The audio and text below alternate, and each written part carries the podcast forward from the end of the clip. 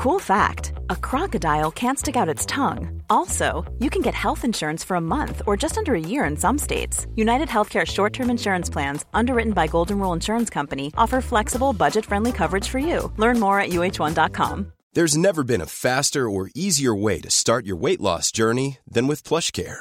PlushCare accepts most insurance plans and gives you online access to board certified physicians who can prescribe FDA approved weight loss medications like Wigovi and Zepbound for those who qualify. Take charge of your health and speak with a board certified physician about a weight loss plan that's right for you. Get started today at plushcare.com slash weight loss. That's plushcare.com slash weight loss. Plushcare.com slash weight loss. Spring is my favorite time to start a new workout routine. With the weather warming up, it feels easier to get into the rhythm of things. Whether you have 20 minutes or an hour for a Pilates class or outdoor guided walk, Peloton has everything you need to help you get going. Get a head start on summer with Peloton at onepeloton.com. Hello, bienvenidas y bienvenidos a Las Reinas Podcast. Yo soy Larisa y estoy muy contenta y emocionada de traerles historias de reinas reales y honorarias, famosas y no tan famosas.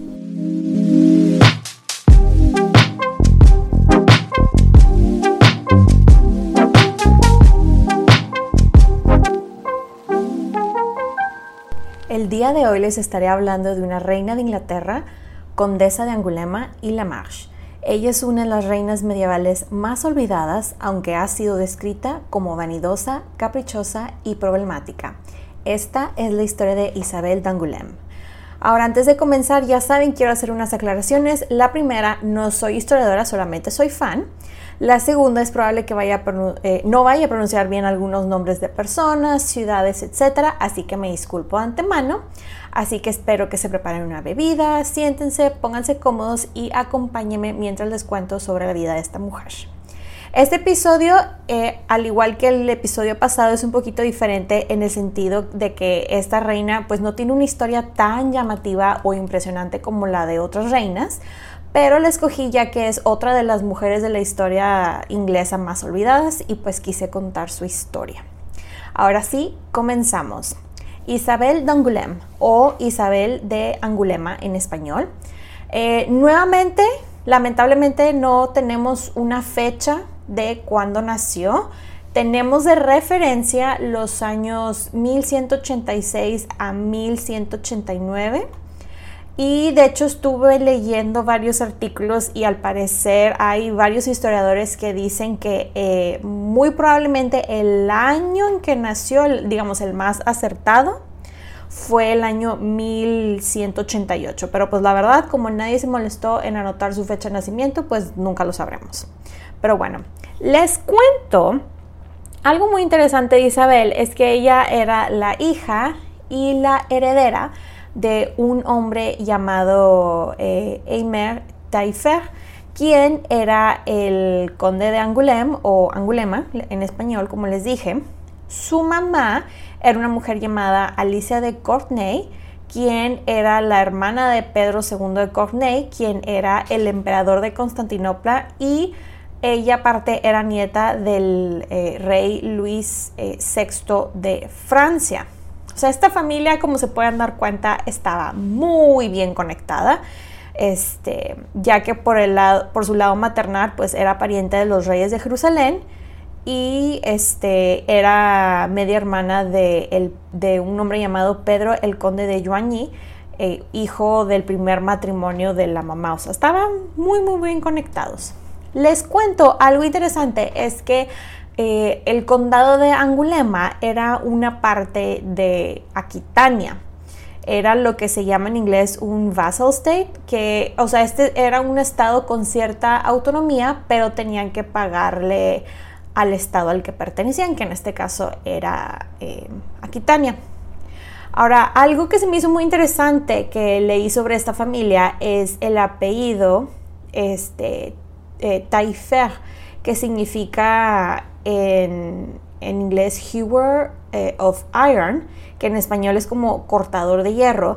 Y este fue un apodo que la familia, este, a la familia se le dio, ya que eh, ellos habían derrotado a los vikingos durante la invasión vikinga del siglo IX. O sea, es una familia también muy antigua por el lado del papá también.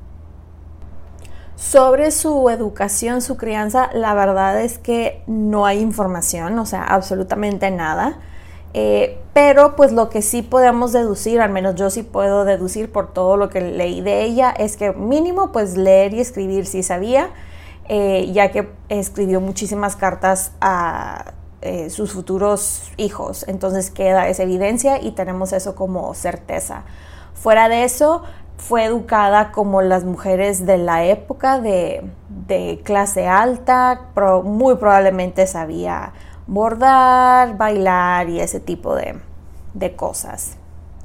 Les cuento que a sus muy grandes y maduros nueve años, la comprometieron con eh, un hombre llamado Hugh o Hugo IX de Lusignan, quien era el conde de La Marche.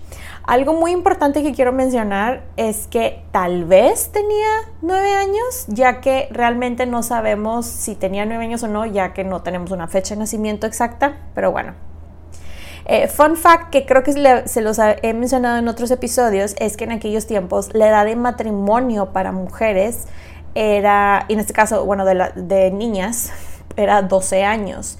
Hasta ese entonces se podían casar. Para los hombres, era 14 años. La cosa es que, como les digo, la comprometieron a sus muy probablemente 9 años y le enviaron a casa de su futuro esposo para que se fueran conociendo y que ella se familiarizara, o sea, con la familia, eh, con esta familia, vaya la redundancia, ya que esto era como, eh, era una práctica que se llevaba bastante, era algo muy común, es a lo que voy, de que si comprometían a una niña de muy chiquita, la mandaban a que se criara con, con la familia. Em, total, eh, a ellos les cuento que los, los, comprometieron bajo un término llamado perverba eh, de presenti, creo que así se pronuncia, no sé latín, discúlpenme. Pero la cosa es que en español eso significa algo por las palabras en sentido presente y esto este tipo de compromiso ya era considerado un matrimonio, era una unión válida sin disolución. O sea, estaban casados sin estar casados, pues es a lo que voy. No sé exactamente cómo aplicaría ese término en tiempos comunes, pero bueno. Eh, también les cuento que esta familia a la que la casaron, no casaron, los Lusignan eran una familia muy poderosa, con muchísimo dinero de la región y esto la verdad era un muy buen partido para ello, para ella, perdón, eh, ya que como ella iba a heredar el condado, este, pues iban básicamente a juntar todas las tierras de esa, de esa zona. Obviamente, este, ah, algo muy importante que les quisiera decir es que la familia real inglesa, para mantener a los Lusignan de su lado, eh, les dio la región esa de La Marche. Con esto, como les digo, con este match, eh, Hugo, el futuro esposo, se convertiría en el duque, aparte del duque de La Marche, el, duque, perdón, conde de La Marche, el conde de Lusignan, que es el apellido de ellos, y Angulema, algo que esta familia pues le interesaba bastante. Pero esto no le convenía a Inglaterra, en especial al rey John o Juan de Inglaterra, ya que era mucho poder en una región que les pertenecía a ellos, porque esto, estos condados estaban en, Aquitania. Perdón. Ahora vamos a hacer un pequeño paréntesis y hablar un poquito sobre sus looks y personalidad.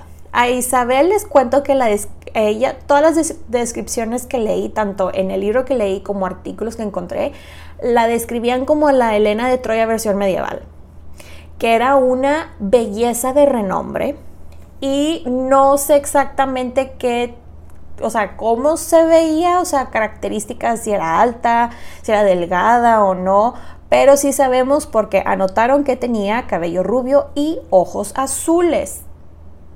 Sobre su personalidad, eh, sabemos según los registros que Isabel tenía un temperamento volátil, lo cual es bastante interesante ya que su esposo era de la misma manera y pues esas dos personalidades chocaban bastante y supuestamente tuvieron un matrimonio así muy problemático, muy tempestuoso y cuánta cosa. Eh, ella, de hecho, tiempo después la dirían que iba a tener amantes y cuánta cosa. Y de hecho, un hombre llamado Matthew Paris dijo que Isabel era más, y cito, más Jezabel que Isabel. Sas. Pero bueno, cerrando este paréntesis sobre sus looks y personalidad, continuando con su historia, pues resulta ser que el rey de Inglaterra, John, eh, le manda a hablar a Hugo eh, de Lusignan para que fuera a Inglaterra por negocios. Y negocios, vamos a usar negocios con, este, eh, eh, ¿cómo se dice? Entre paréntesis, ¿no?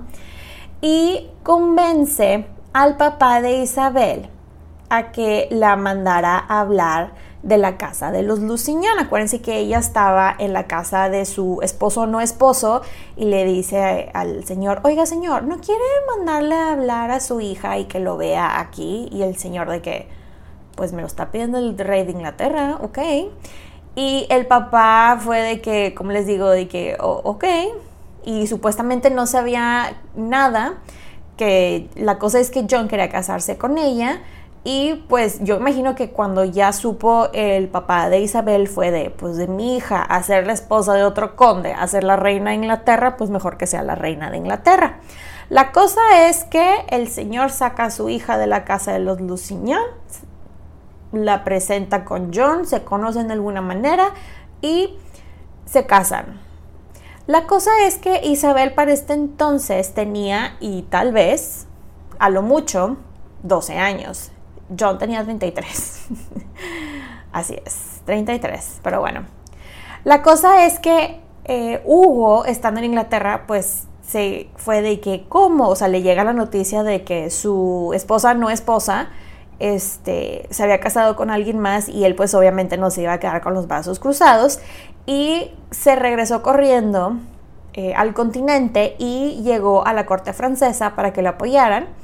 Y este la verdad es que todo este show después le, como se dice acá, le sale el tiro por la culata a John, ya que esto fue como que el detonante, la excusa perfecta para una serie de invasiones que esto a la larga, este, aparte que perdió muchos aliados, como toda la familia Lusignan, terminan perdiendo Normandía, que era un súper pedazote de territorio para los ingleses.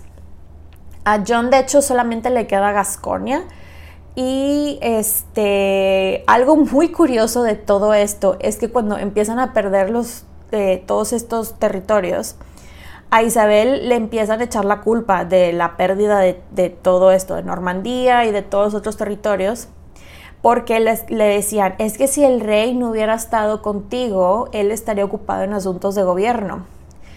Y de hecho hay una frase muy famosa de ella, este, o mejor dicho, que ella supuestamente dijo que es por ti perdí al mejor caballero del mundo.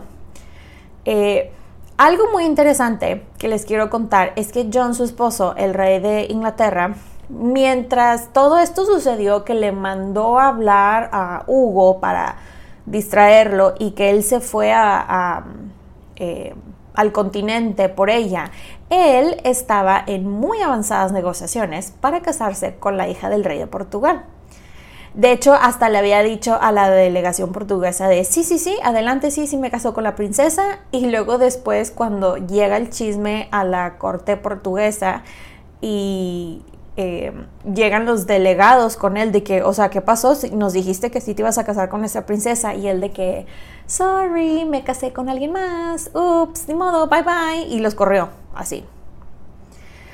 Algo también muy interesante que les quiero contar es que este era el segundo matrimonio para John, ya que él había anulado su primer matrimonio con Isabel de Gloucester, usando la razón, la excusa de por estar emparentados dentro de los grados prohibidos, que seamos honestos, todos eran parientes y aún así se casaban. Ahora no sé si les suena el nombre de Gloucester. Isabel era la nieta del medio hermano de la emperatriz, emperatriz Matilda, Robert.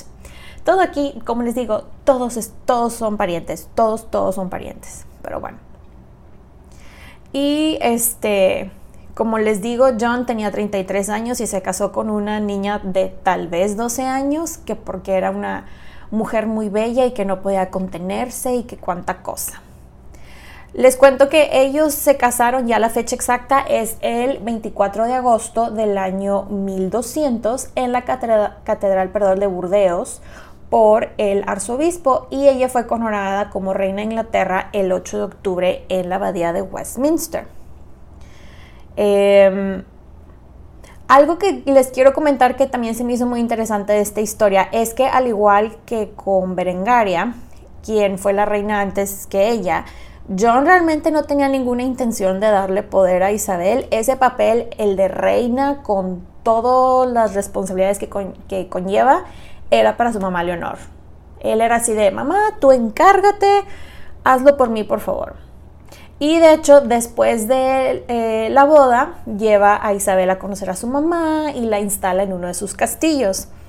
Hay de hecho muchos relatos en, eh, que dicen que o tienen la teoría que John realmente la tenía como en un arresto domiciliario, ya que Isabel estaba muy aislada, aislada de cualquier persona, sobre todo de cualquier persona que pudiera ser de la corte de Angoulême. Y pero su manera de, ay, no te sientas mal porque te tengo encerrada, le mandaba y le mandaba y le mandaba regalos.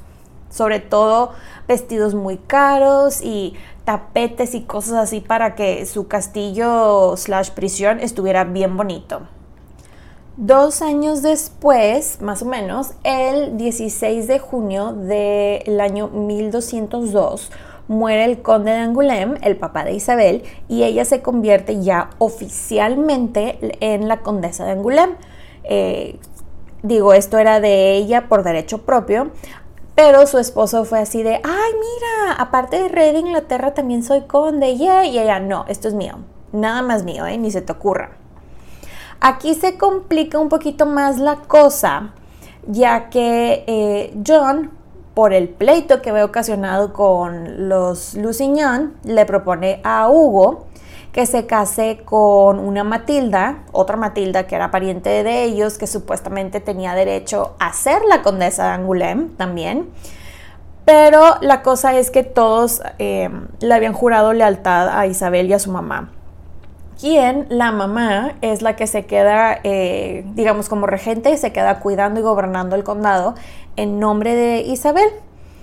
Y bueno, aparte de que esto lo hicieron porque pues Isabel estaba muy chica, para este entonces tenía aproximadamente unos 14 años y pues estaba muy lejos siendo la reina de Inglaterra, ¿no? Entonces querían a alguien mayor y pues con más experiencia gobernándolos. Algo eh, que también les quiero contar es que un año después, digo, a pesar de que el esposo la tenía bastante aislada y supuestamente por su propia protección y cuánta cosa, Isabel fue brevemente secuestrada en enero de 1203 y la lograron rescatar para finales de mes unos caballeros que su esposo le envió. Continuando con eh, su historia, se muere su suegra, Leonor de Aquitania, el primero de abril de 1204 y eh, como dice el libro que leí, eh, eh, hay una frase que dice, no alcanzó a ver la destrucción del imperio que ella y su esposo crearon.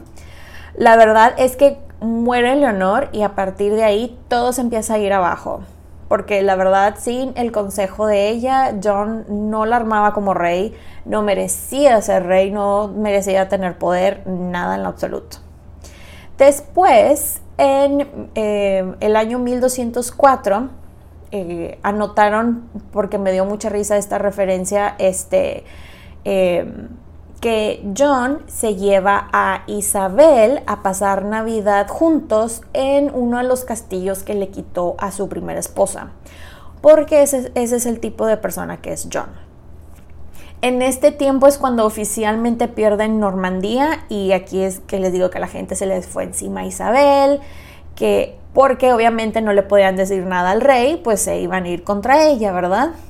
Y hay una supuestamente una frase muy famosa que John le dijo a ella, que era de que mira todo lo que he perdido por ti, y fue cuando ella le contestó, lo de por ti he perdido al mejor caballero del mundo, que les mencioné anteriormente. Vamos a hacer una pequeñita pausa para contarles sobre John, el esposo de Isabel, el, el rey de Inglaterra, porque la verdad, como dicen aquí en mi rancho, era una fichita este hombre, por decirlo de forma muy amable.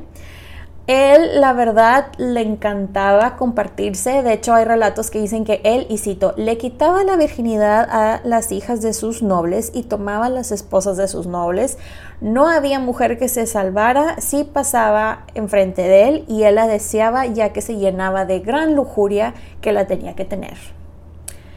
Así es. Eh, les cuento también que el apodo de él era John Lackland o en español Juan sin tierra, ya que como él era el bebé de la familia y era el más chico de los hombres, no había tierras que darle y esto lo frustró mucho toda su vida hasta que heredó la corona. Él definitivamente no sabía gobernar y esto se comprobó una y otra vez. Les cuento también que cuando se divorció de su primera esposa, la encerró para no devolverle su dote y le quitó sus propiedades y después manda a su esposa, a esta Isabel, a pasar tiempo con ella porque este es el tipo de persona que es. De hecho, para referencia, si, porque estos personajes han salido en Hollywood, si han visto la película de Robin Hood, la que sale Russell Crowe, eh, John es Oscar Isaac, bien delgado con esos pupilentes muy raros azules. Y esta Isabel es el personaje que creo que es interpretado por la actriz francesa Lea Seydoux. Creo que es ella. Y esta Isabel de Gloucester es la que está prácticamente vestida como monja. Obviamente Hollywood lo hizo mucho más glamuroso y todo y te ponen a, la segunda Isabel como muy grande y todo, pero era una niña, la verdad, era una niña. Pero bueno, la cosa es que pasa el tiempo y surprise, Isabel está embarazada y en octubre de ese año, en el año 1207, le presenta eh, a su esposo a un bebé y este bebé era Henry o Enrique, quien sería el futuro eh, Enrique III. Al año siguiente, en el año 1208, John se lleva a Isabel a su castillo en Corfe y que por lo que leí la verdad es una fue su residencia favorita y fue fue la verdad él la llevó porque dijo, bueno, me diste un hijo, está bien, te comparto mi castillo favorito. Literal, esa fue su mentalidad.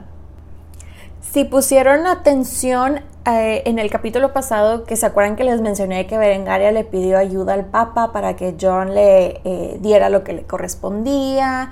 Y pues les cuento que el Papa le volvió en este tiempo, entrando un poquito más de detalle, fue de que, oye John, dale a Berengaria lo que le debes. John, dale a Berengaria lo que le debes. Y aparte, en una de esas cartas de dale a Berengaria lo que le debes fue, queremos que vengas a Roma. Y John de que, mmm, visto. La cosa es que el Papa se enojó por eso y aparte porque John no apoyó a su candidato de arzobispo de Canterbury y le mandó una cartita a John que decía, ¿sabes qué John? No vas a tener servicios en las iglesias, están cerradas lo cual significó que nadie podía ser bautizado, ni casarse, ni ser enterrado de acuerdo con los eh, rituales de la iglesia. Para todo esto, Isabel estuvo muy alejada de este pleito entre Roma y su esposo, ya que la tenían encerrada porque nuevamente estaba embarazada, y, pero esta vez la mandaron a otro castillo a que diera luz y el 5 de enero de 1209 nació su hijo Richard. Eh, pero pues aquí el problema fue que cuando Richard nació, ellos estaban bajo el no hay servicios religiosos y el cura que estuvo presente en el nacimiento lo bautizó bajo el agua. Después el papa fue de, ¿sabes qué John? Ya me tienes harto, aquí va tu excomunión. Y esto, para que vean, sí era muy grave, ya que si tu rey es excomulgado, tú técnicamente lo estás y te vas a ir al infierno porque eso era la creencia del tiempo. Entonces la gente estaba pero molesta y lo que le sigue. Isabel para esto se enteraba de todo lo que estaba pasando, pero por más que trataba de convencer a su esposo y todo, no había mucho que podía hacer ya que la seguía embarazando porque, surprise, nuevamente está embarazada y el 22 de julio de 1210 nace su hija Joan o Juana en español. Tiempo después, eh, John le escribe ya rindiéndose ante el Papa y le dice en mayo de 1213 algo así como, está bien, Inglaterra es vasallo de Roma. Y este, ya se reanudaron todos los servicios públicos y eh, eh, religiosos y, y todo eso. Y ya eran el Papa y el rey de Inglaterra ya eran amiguitos otra vez. Después, John decide regresarle a su ex esposa Isabel de Gloucester sus tierras, pero en cuanto se las, eh, se las entrega, la obliga a casarse con alguien más porque él quería ese dinero. Y luego, aparte de que la casa le agarra el dinero, le confisca sus tierras. Por eso les digo, este hombre. Y por más que la otra Isabel, su esposa, trataba de hacer algo, pues no podía hacer algo más, ya que esta vez la volvieron a encerrar porque eh, estaba embarazada nuevamente y dio a luz a una niña a quien llamaron Isabel, pero esta vez no anotaron la fecha de nacimiento. No tenemos fecha con su hija Isabel.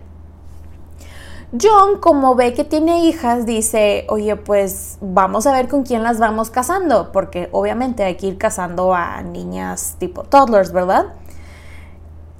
Y luego dijo algo así como, pues ya ves que me robé a Isabel y el problema que me causó con los Lucignans, ¿qué tal si hacemos las paces con ellos con un matrimonio entre las familias? Y en eso decide acercarse con Hugo y le dijo, mira, ¿qué tal si casamos a tu hijo con mi hija? Cabe aclarar que su hijo tenía 29 años y su hija Joan tenía 4, ¿verdad? Pero la cosa es que Hugo fue de, pues sí, sí me conviene esta alianza, ¿verdad?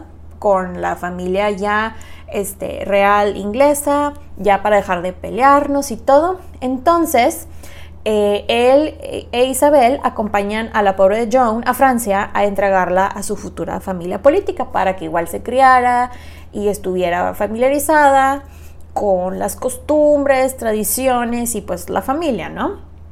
Porque eso era así como le tocó a la mamá por un muy breve tiempo. John e Isabel eh, se entregan a la niña y se regresan a Inglaterra y los varones tratan de hacer al rey firmar el Charter o Tratado de Derechos de las personas, pero él se negó y puso como excusa que iban a ir a las cruzadas y hasta el Papa lo aplaudió de cuánta cosa. De hecho, usando de referencia de Hollywood la película esa que les digo de Robin Hood, creo que es para finalizar la película que ya está todo así acomodado y cuánta cosa y llegan y le dan la cosa así larga para que firme y da una excusa súper tonta eh, Oscar Isaac y luego en eso la gente se le echa encima. Bueno, es esa escena, ¿verdad? Bueno, cabe aclarar, no Oscar Isaac, el personaje que él interpreta que es John, este John del que estamos hablando. La cosa es, este, regresando a Isabel, que ella vuelve a quedar embarazada y John la tiene que esconder porque los varones se pusieron bien bravos con él y fue o firmas y garantizas nuestros derechos o hay una guerra civil en contra tuya. Y la cosa, y pues ya se imaginarán qué fue lo que pasó, ya que Isabel, este, la manda, de hecho, manda a su esposa Isabel con Isabel de Gloucester eh, para tenerlas a las dos protegidas y Supuestamente muchos historiadores dicen que la mandó ahí como castigo por adulterio, ya que hay un relato de un caballero llamado Robert, que era de Londres. Esta persona se inventó un relato que dijo que, y cito, ella odia a su esposo John y ha sido culpable de incesto, brujería y adulterio, y el rey mandó traer a sus amantes para que los ahorcaran en la cama de la reina, y que era una mujer diabólica. Agregó eso para rematar.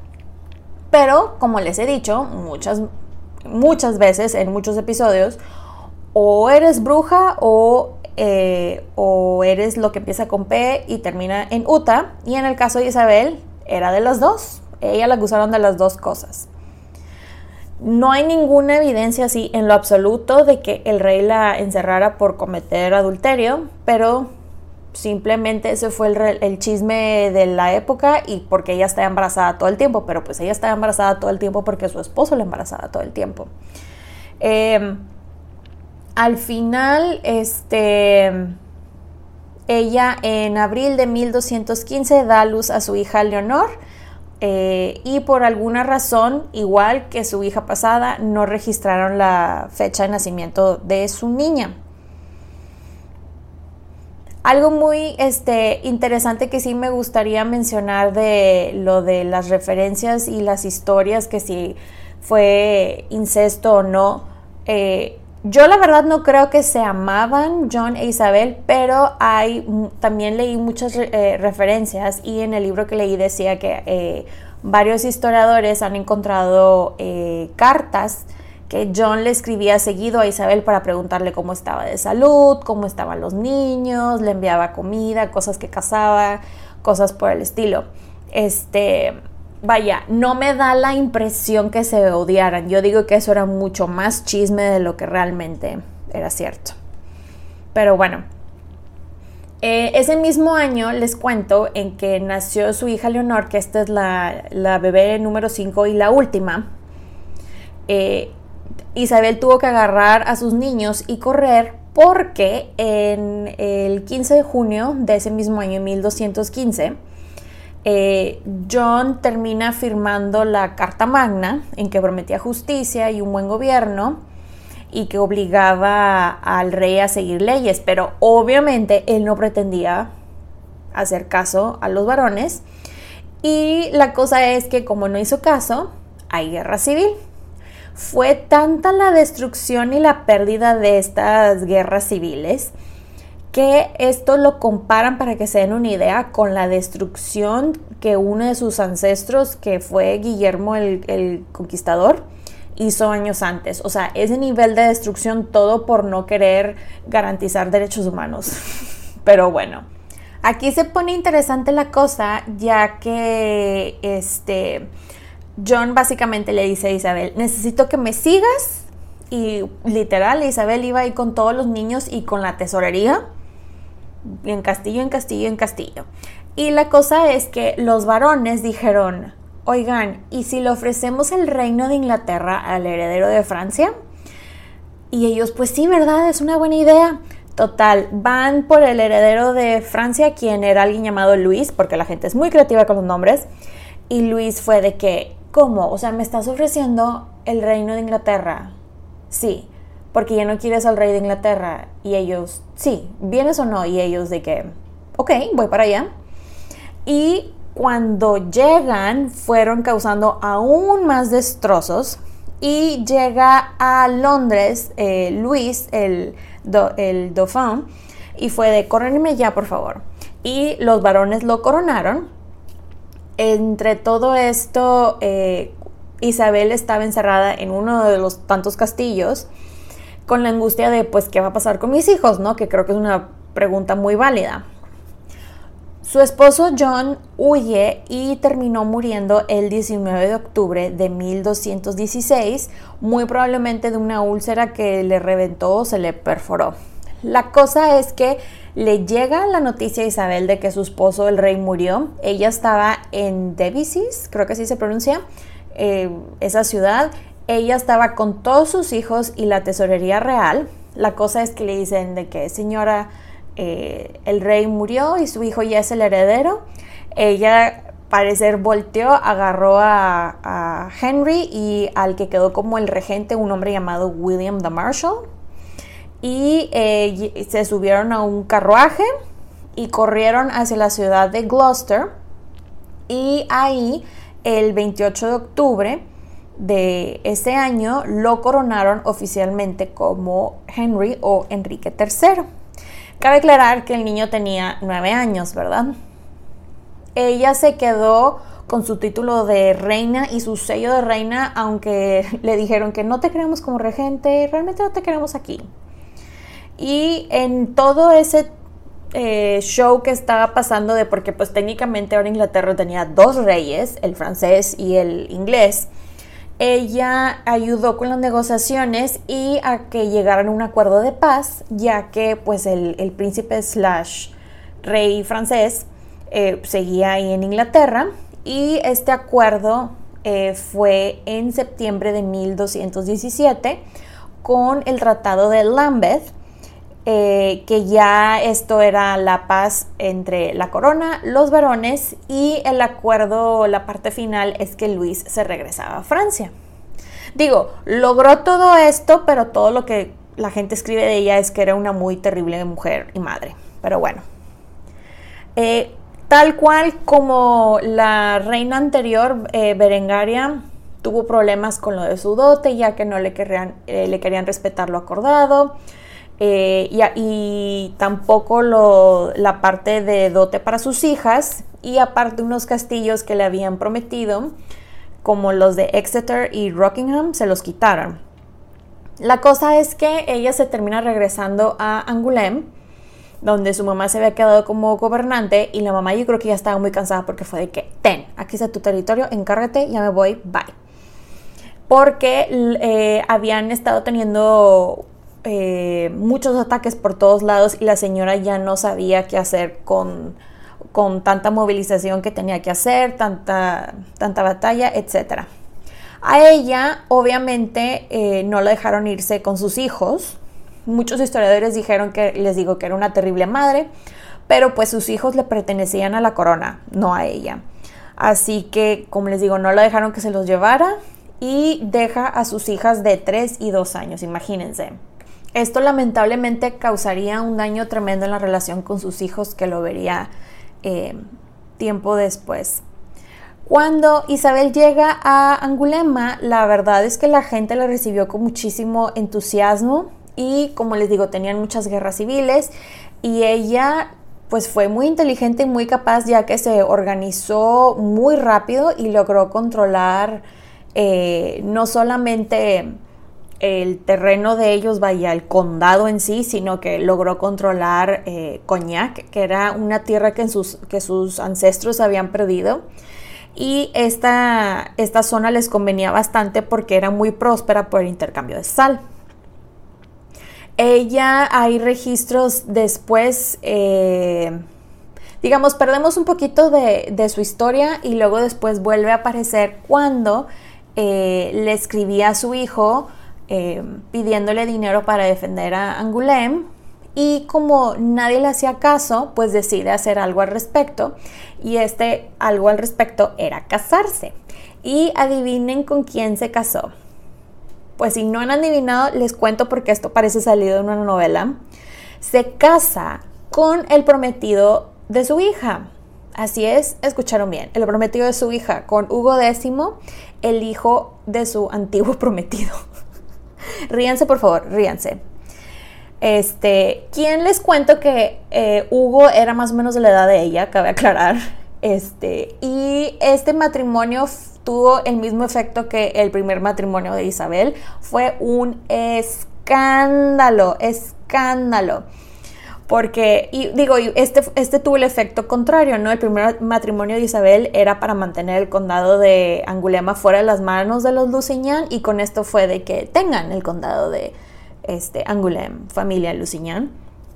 Los ingleses cuando les llega el chisme, la noticia de que se casó con Hugo, estaban furiosos con mayúscula subrayado en rojo porque era precisamente lo que querían evitar y aparte porque como Isabel era eh, miembro de la familia real, ella tenía que pedir permiso para casarse y ella fue de, ups, sorry, ni modo, ya me casé, bye.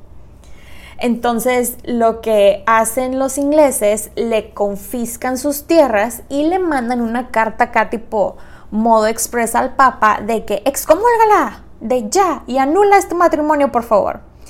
Y lo que hizo ella, como su hija estaba con la familia de su ahora esposo, porque se iban a casar, este, fue de que si no me regresas mis tierras, no te doy a mi hija, porque para, para estos tiempos eh, la hija dijeron, bueno, si ya, si ya está disponible esta niña, ¿con quién la casamos que nos va a garantizar una alianza? Ah, ya sé, la casamos con el rey de los escoceses. Entonces ella fue de que, no, es mi rehén, dame mis tierras y te doy a la niña para que la cases. ¿Quieres que se case con el rey escocés? Perfecto, no hay problema. Pero para que se vaya de aquí a Escocia tienes que liberar todas mis tierras para que pueda salir. Total, este fue un pleito nivel, el Papa tuvo que intervenir. y ser el mediador de esto. Y el Papa fue de que, ok, está bien, vamos a hacer esto. Inglaterra, corte inglesa, le van a regresar las tierras, ella va a subir a su niña al barquito y le va a llevar a Escocia. ¿Enterados? Sí, enterados, sí, muy bien. Y eso fue lo que hicieron. Algo, la verdad, que sí me gustaría mencionar, eh, que me llamó mucho la atención de la historia de Isabel, es que ella realmente era leal a ella misma y a sus intereses. Eh, y ella hasta en un punto decide cambiar de lealtad al bando que le convenía y aun cuando esto fuera en contra de su hijo el rey, digo, no estoy diciendo que cambiar de bandos esté bien, pero seamos honestos, ¿Cuántas veces no hemos leído en la historia, a lo largo de la historia, que hombres lo hacen y nadie les dice nada? Pero si una mujer lo hace, siempre es de que traidora y mentirosa y bla, bla, bla, ya saben. Les cuento que Isabel fue una mujer increíblemente fértil, ya que, ¿se acuerdan que les dije que de su primer matrimonio tuvo cinco hijos? Pues con Hugo tuvo nueve, o sea, 14 hijos en total con Hugo. Eh, para no entrar tantos detalles, les cuento, sus hijos fueron Hugo onceavo, Eimer, Agnes, Alicia, Guy, Jeffrey, Guillermo, Margarita e Isabel. Esos fueron sus nueve hijos. Tiempo después, en una de las invasiones de Inglaterra en eh, Francia, Isabel volvió a ver a su hijo, el rey de Inglaterra, por primera vez en 13 años, una cosa así. Fue al parecer como una reunión bastante, este, pues incómoda, ¿no? Porque tenían tanto tiempo de no verse. Luego, en 1241, Isabel fue convocada a la corte francesa con su esposo para jurar lealtad al hermano del rey Luis IX eh, de Francia, un hombre llamado Alfonso, a quien le habían dado el condado de Poitou. Y la madre de este Alfonso, quien era la reina viuda de Francia y este prima del rey Juan, este de John, fue así de que ay, ¿tú quién eres Isabel? Que no sé qué. Entonces Isabel tenía un super odio a esta mujer, a esta Blanche, ya que ella aparte había apoyado la invasión francesa en Inglaterra en 1216. Entonces estaba así de que te odio. La cosa es que Isabel estaba muy enojada y empezó a conspirar activamente en contra del rey de Francia, ella y el esposo, y les cuento que hicieron una colaboración con el con su yerno, un hombre llamado Raimundo VII de Toulouse, para rebelarse en contra del rey de Francia, pero esto fue un super mega epic fail, super fracaso que terminaron corriendo. Algo que sí, este, les digo que tenemos, hay muchos registros de cartas de ella con el hijo. La mayor parte de las cartas que sobreviven era que ella le escribía este, a su hijo el rey para pedirle dinero. Y, y sí hay registros de que los hijos de ella de su segundo matrimonio sí este, trataban de sacarle el, todo el provecho posible a sus hermanos los príncipes de Inglaterra. Después, en un super plot twist en la historia de Isabel, resulta ser que arrestan a dos cocineros reales por intentar envenenar al rey de Francia en, en el año 1244. Supuestamente, al interrogar a los cocineros, ellos confesaron que Isabel les pagó para que envenenaran al rey. Le avisan a Isabel que iban por ella para eh, pues para encerrarla y juicio y todo eso y ella así de que nope y agarra sus cosas y se va corriendo a la abadía de Font, eh, creo que se pronuncia así. Dijo, prefiero hacerme monja para que no me puedan enjuiciar y eso fue lo que hizo, se hizo monja. Ahí se quedó en la abadía unos dos años hasta su muerte el 31 de mayo de 1246.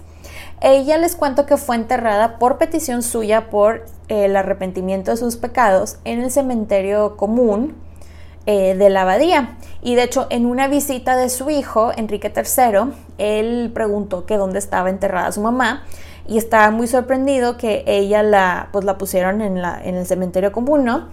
y pidió que la exhumaran y de hecho él mismo participó en, esa actividad y eh, la movieron para el interior y eh, el interior de la abadía y de hecho la enterraron junto a John, su primer esposo, y sus suegros Enrique II y Leonor de Aquitania.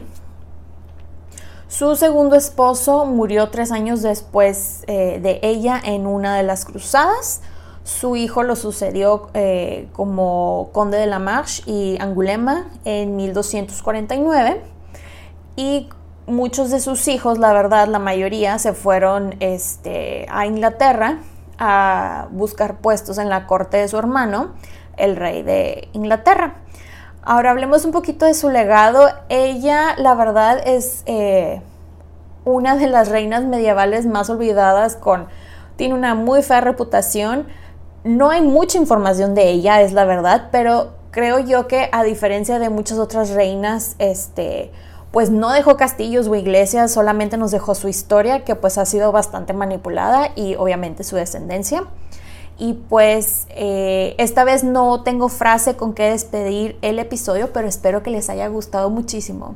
Bye.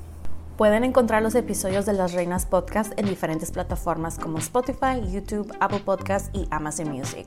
Y también están mis diferentes redes sociales como arroba las reinas podcast para Facebook e Instagram y arroba las reinas en Twitter. Recuerden suscribirse, darle like, activar la campanita para recibir notificaciones, descargar los episodios y compartirlos. Incluso pueden dejar su rating y review. Muchas gracias por escucharme y por apoyar a este podcast. Nos escuchamos en dos semanas. Bye.